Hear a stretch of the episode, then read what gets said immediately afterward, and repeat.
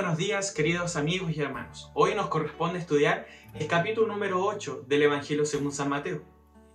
Este capítulo comienza de una forma bien particular y bueno, también finaliza de la misma forma, porque todo el capítulo se centra en varios acontecimientos de los cuales Jesús es el centro y también soluciona estos problemas o dificultades del área de la salud que cada uno de ellos tenía. Tenemos el ejemplo claro de Jesús que sana a un leproso. Jesús sana al siervo del centurión. Jesús sana a la suegra de Pedro. Jesús sana a muchos enfermos y sana a muchos endemoniados. Jesús sana y también resuelve la situación de, de los endemoniados de Gadara. Pero especialmente yo quiero centrarme en los versículos 23 en adelante del capítulo número 8. Dice que entró él en la barca y sus discípulos lo siguieron. Y se levantó en el mar una gran tempestad, que las olas cubrían la barca, pero él dormía. Se acercaron sus discípulos y lo despertaron, diciendo, Señor, sálvanos, que perecemos. Y él les dijo, ¿por qué teméis, hombres de poca fe?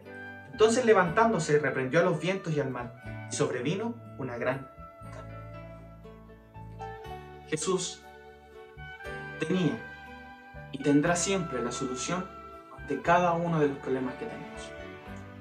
Jesús le presentó la solución a este hombre que tenía lepra, al siervo del centurión, a la suegra de Pedro, a la cantidad enorme de hombres y mujeres que seguían a Jesús para poder ser sanados.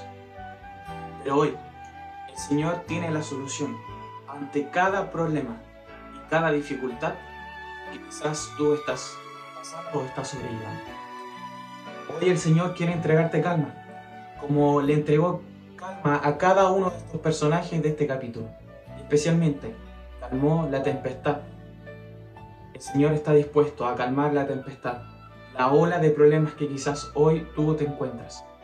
Pero solamente debes hacer.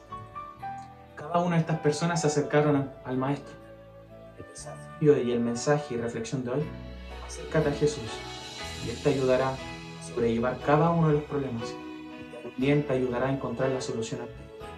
No dudes, a pesar de que te veas acongojado por los problemas, por las situaciones de enfermedad de tus familiares o tuya, debes recordar que siempre después de la tempestad Y después de la tempestad que quizás hoy estás viviendo, junto a Jesús encontrarás la vida. Dice que Jesús, versículo número 26, entonces él se levantó, reprendió los vientos y el mar, y vino una gran calma. El Señor va a entregar la calma. Jesús entregará la paz, solamente tú. Recuerda, Jesús a tu lado. Desea dirigir tu vida.